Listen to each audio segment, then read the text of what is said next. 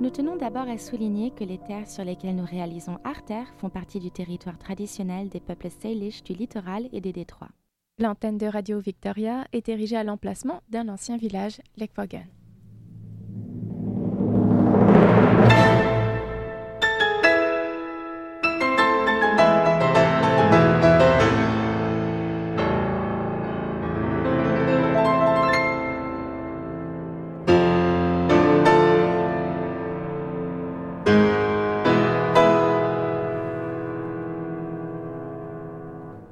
Bienvenue à toutes et à tous.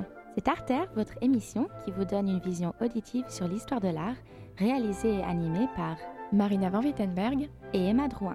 Il est le plus célèbre représentant de l'op art dans les années 80. Ses panneaux, décorés à l'effigie de son œuvre psychédélique, illusionniste et abstraite, s'affichaient un peu partout. Il s'agit de l'artiste franco-hongrois Victor Vasarely. Son œuvre s'inscrit dans une grande cohérence de l'évolution de son art graphique jusqu'à sa détermination pour promouvoir un art social accessible à tous et aujourd'hui visible à la Vancouver Art Gallery jusqu'en avril 2021. Nous avons donc souhaité vous partager pour ce cinquième épisode d'Arter l'histoire de cet artiste et l'influence qu'il a pu avoir sur ses contemporains. Nous vous présenterons cette figure de l'op art en vous donnant notamment quelques exemples d'œuvres.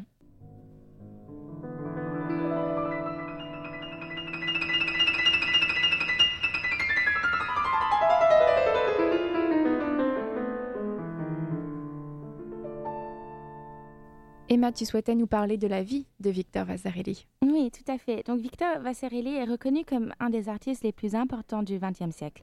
Son utilisation innovante de la couleur, forme géométrique et de l'illusion optique a eu une grande influence sur de nombreux artistes contemporains. Il est aujourd'hui considéré comme le père de l'op art. Vasarely est né le 9 avril 1906 à Pécs, je pense qu'on le prononce comme ça, à Pécs, en Hongrie. En 1925, il est accepté à l'école de médecine à l'université de Budapest. Il y étudie pendant deux ans, mais se rend compte qu'il souhaite poursuivre plutôt des études en art. Sa formation médicale brève lui a donné une base en méthode scientifique et en objectivité, et cette base se manifeste dans son style artistique. En 1929, Vasarely s'inscrit à l'Académie Muller à Budapest où le programme est en grande partie basé sur l'école Bauhaus de Walter Gropius à Weimar, en Allemagne. Le Bauhaus formait ses artistes à créer des œuvres d'art basées sur des formes géométriques telles que le cube, le rectangle et le cercle. Pendant ses études, Vasarely perfectionne ses connaissances graphiques et sa maîtrise du trompe-l'œil. En 1930, à l'âge de 24 ans seulement, il s'installe à Paris, où il travaille comme graphiste pour des agences de publicité. Dès cette époque, Vasarely développe son propre style. Une année plus tard, en 1931, Vasarely épouse une étudiante de l'Académie Mully, Claire Spinner. Ils auront deux fils. Son œuvre Zèbre A, créée en 1938, est un des premiers exemples de l'op art. Marina va vous donner plus de détails sur ce mouvement artistique, mais avant cela, je vais brièvement vous parler de cette œuvre. Zèbre A est un travail à l'encre sur papier. Cette œuvre monochrome appartient à une série d'études consacrées au mouvement musculaire et le motif noir et blanc du camouflage du zèbre. Les rayures noires et blanches de deux zèbres se tissent et s'enveloppent l'un dans l'autre. Leurs corps sont fluides et tendus à la fois. Les deux bêtes se battent et semblent jaillir de l'image vers le spectateur. Vasarely joue toujours avec notre perception de l'espace. Il conçoit des images en deux dimensions, mais qui semblent sortir de leur cadre et s'animer sous nos yeux. Ainsi, le spectateur est poussé à participer activement avec l'œuvre devant lui. Donc Vasarely interroge notre vision du monde et de la réalité.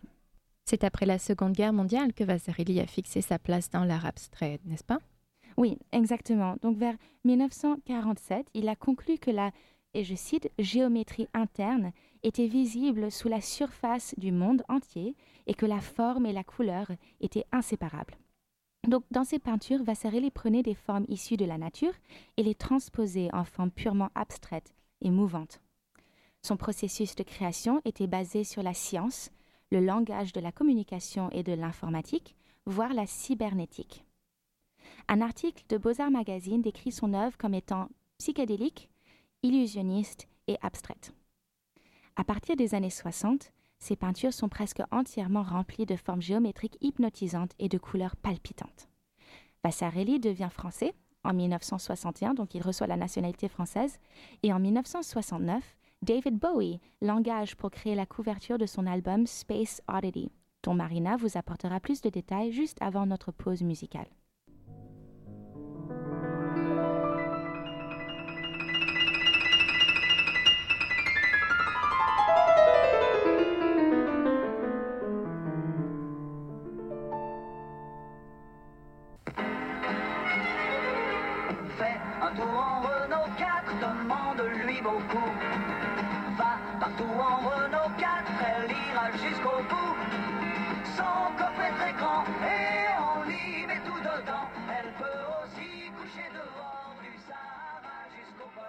En 1972, la compagnie automobile Renault demande à Vasarely de leur concevoir un nouveau logo. Il conserve ce logo pendant 20 ans. Vasarely était profondément investi dans la création d'art démocratique, c'est-à-dire d'œuvres accessibles à tous qui peuvent facilement atteindre le public du monde entier. L'artiste décède à l'âge de 90 ans en 1997 à Paris. Ses œuvres sont actuellement conservées dans des collections renommées comme la Art Institute of Chicago, la Tate Gallery à Londres ou la Peggy Guggenheim Collection à Venise. En 2019, une grande rétrospective de l'œuvre de Victor Vasarely intitulée Le partage des formes a été présentée au Centre Pompidou à Paris. Cette exposition comprenait plus de 300 œuvres de l'artiste.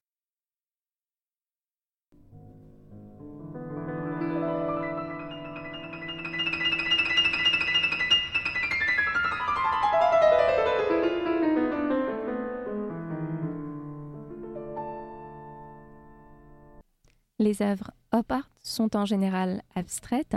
Les pièces les plus connues sont réalisées en noir et blanc et donnent l'impression de mouvement, d'éclat de lumière et de vibration, ou alternativement de ballonnement et de gauchissement. Les origines de l'op art remontent aux théories visuelles développées par Kandinsky et d'autres artistes dans les années 1920.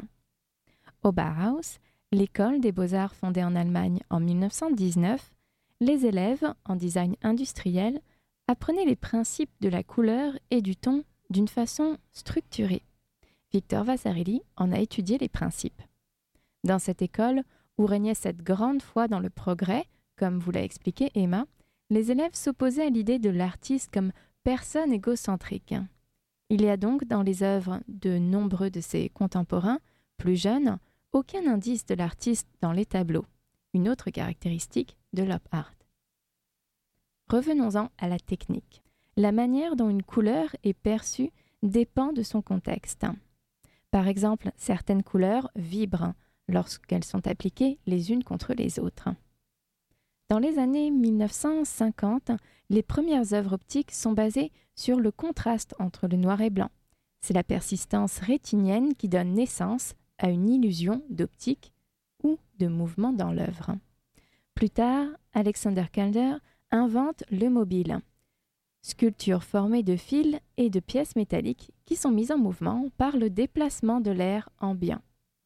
L'expression art cinétique est adoptée vers 1954 pour désigner les œuvres d'art mises en mouvement par le vent, les spectateurs et ou un mécanisme motorisé. Un mouvement parallèle à l'op art. C'est à cette période que Victor Vasarely et Bridget Riley expriment ce début de l'art cinétique. En 1955, Vasarely publie le Manifeste jaune, qui théorise l'art optique et cinétique. Dans ce manifeste, Vasarely annonce ses unités plastiques dont seront ultérieurement tirées une grande partie de ses œuvres. Il s'élève aussi contre l'idée de la pièce unique, ainsi que la peinture de chevalet et programme l'avènement du multiple. C'est en 1965, à New York, que le mouvement de l'art optique, ou Op Art, a commencé à réellement avoir une reconnaissance internationale grâce à l'exposition L'œil réceptif au MoMA. Les tableaux y avaient des surfaces illusionnistes qui déclenchaient des réactions visuelles extraordinaires chez le spectateur. Les ambiguïtés spatiales et sensations de mouvement étaient engendrées par divers procédés dont la manipulation de dessins géométriques et la juxtaposition de couleurs intenses que l'on peut découvrir aujourd'hui à la Vancouver Art Gallery.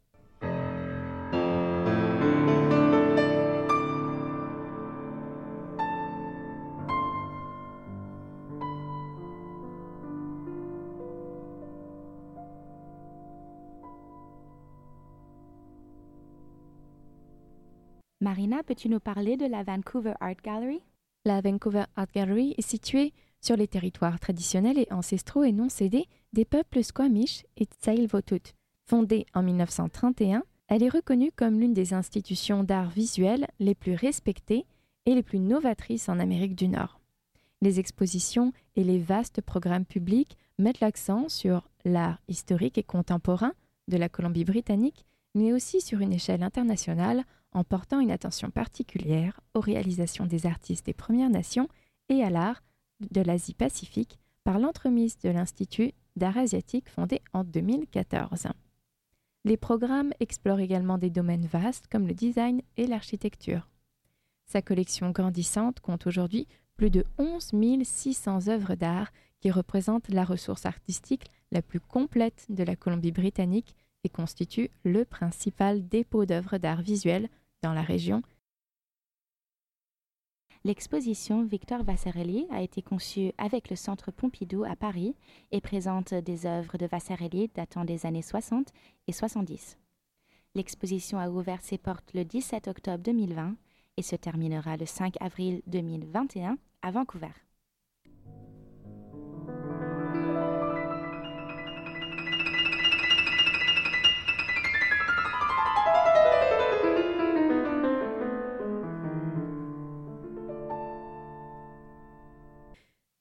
Nous allons écouter ensemble Space Oddity, une chanson écrite et interprétée par David Bowie en 1969. Comme Emma vous le faisait savoir, une œuvre de Vasarely a été utilisée pour illustrer la pochette de cet album.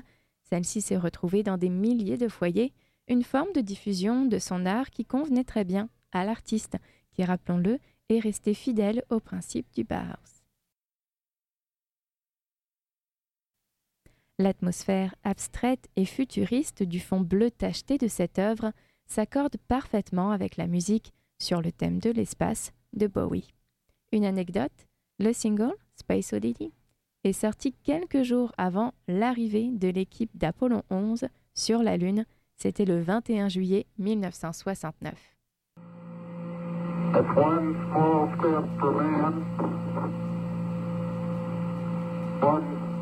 I am to be assessed.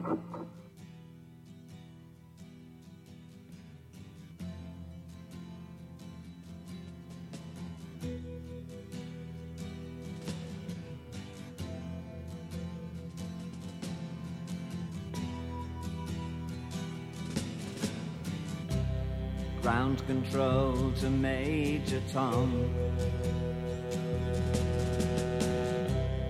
Ground control to Major Tom. Take your protein pills and put your helmet on. Ground control Nine. to Major Tom. Eight. Seven. Six. Commencing countdown engines on. check ignition and may God's love be with you.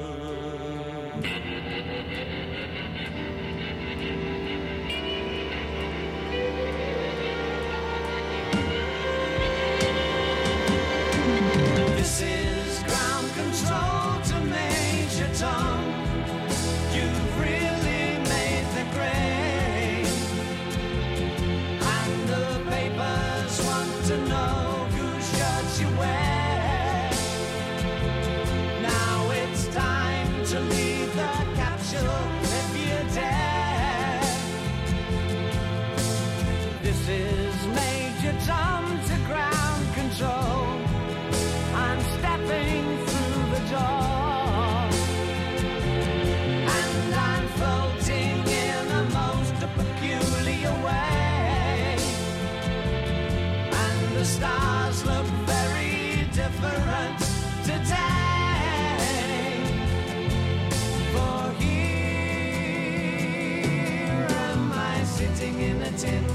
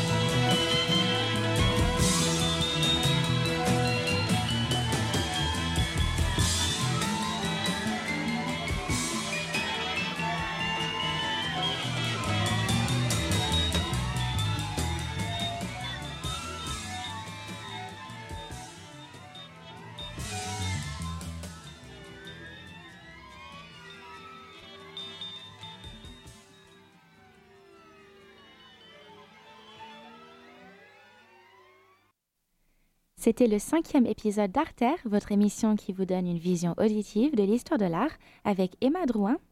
Et Marina Van Wittenberg. Retrouvez cet épisode en balado sur radiovictoria.ca. Pour ceux et celles qui veulent en savoir plus, vous y trouverez également une liste d'ouvrages, sources et sites web que nous avons utilisés pour créer le contenu de cet épisode et qui sont fascinants. Retrouvez-nous le vendredi 11 décembre à 16h pour le sixième épisode d'Arter.